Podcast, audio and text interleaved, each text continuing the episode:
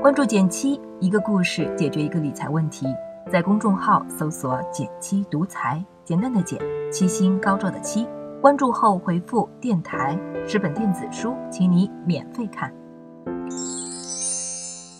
最近我的朋友圈和手机推送被区块链刷屏了，感觉出来混不懂点区块链都不好意思和人打招呼。不少小伙伴也通过各种渠道给我们留言，希望聊聊区块链。所以今天我就来做个简单科普，并给一些投资建议。在正式开始前，先给出我的结论：第一，虚拟币不等于区块链，所以投资区块链技术并不意味着支持炒币；第二，区块链技术有三个特点：去中心化、信息公开、不可篡改；第三，不建议盲目跟风、短线投资区块链概念股。明确这三点后，我们再接着看。区块链技术到底是个啥？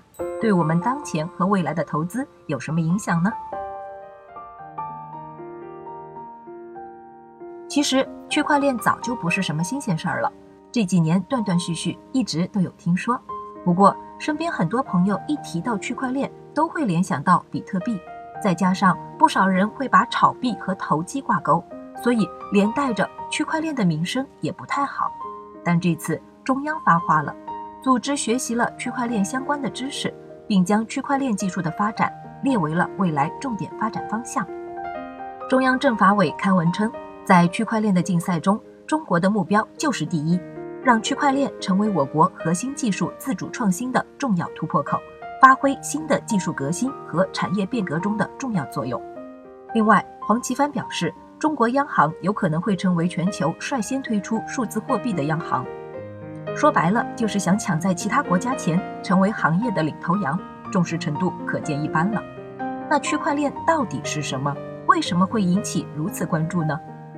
从概念上说，区块链是一种去中心化的分布式账本数据库。听不懂没关系，我们来打个比方。我们电台的听众很多都有记账的习惯。现在假设你们一家三口共用一个电子账本，你是记账人，其他两位的收支全从你这儿过。看起来是件效率挺高的事儿，但细想隐藏了两个风险：第一，信息遗失，万一碰上服务器崩了、数据库被黑了、公司倒闭了，你家账本可能就找不回来了；第二，信息不透明，如果摊上个不靠谱的记账人，比方说你，因为贪吃偷偷挪用了二十块钱买零食，并且没有如实记录，那数据的真实性就得不到保证了。但有了区块链，这些都不再是问题。首先是去中心化，也就是取消单人记账模式，改为人手一个账本，各自记录保管。其次是通过分布式账本数据库，把所有信息同步到每个人，大家共同核对查询，这就同时满足了信息公开、不可篡改两大特点。也就是说，通过区块链账本，你再想偷买零食瞒天过海就不行了。可想而知，这一技术应用到生活中也是好处多多。比如商品溯源，未来通过区块链，你能查询到自己购买商品从生产到卖出的全过程，公开透明，杜绝假货。在医疗上，未来全国联网，病人转院就医也无需重复检查，节省好多费用和公共资源。当然，一个硬币总有正反面，区块链也有缺点。一来是效率低下，同一个数据原来是一方保管。现在是多方协同，所以不仅耗时耗电，对数据库容量也要求不小。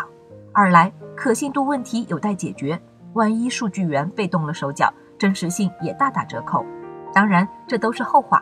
总的来说，区块链技术是造福社会的，如今又被点名为国家重点培养对象，行业前景一片光明。难怪那么多人问我们普通人有没有机会参与投资呢？首先，官方郑重声明了。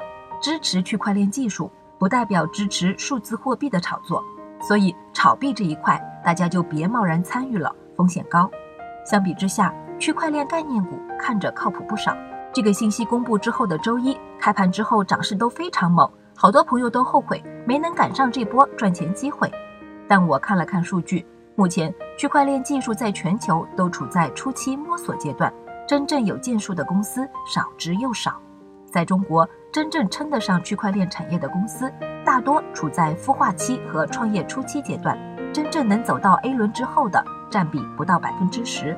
未来这些潜力股们能不能成功，也还是个未知数。但最近有超过一千家公司声称自己能和区块链搭上关系。十月二十八日开盘后，更是有一百多只相关概念股涨停。要我说，他们中的大部分都是来蹭热点的，纯粹的区块链概念股寥寥无几。这不，短暂炒作过后，不少公司这两天的股价又被打回原形了。所以别羡慕那些短期炒作的。钱来得快，去得也快。那么，正确的投资知识是什么呢？其实，官方早就给了答案。未来区块链技术比拼的是各家的科研能力、专利数量，以及谁能够真正使用相关技术来创造价值的能力。目前，真正走在区块链技术前沿的，还是阿里巴巴、中国平安、腾讯、百度等重视科技研发的大公司。如果你真看好这一技术的未来，就该从这些公司里找机会，并坚持长期持有。毕竟区块链还在孵化阶段，想要看到实际成果，眼光还得放得长远些。如果只想短期从中捞一笔，就别参与了。看完今天的内容，以后再被别人问起区块链，是不是就能言之有物了呢？好了，今天就到这里啦。右上角订阅电台，我知道明天还会遇见你。微信搜索并关注“减七独裁，记得回复“电台”，你真的会变有钱哦。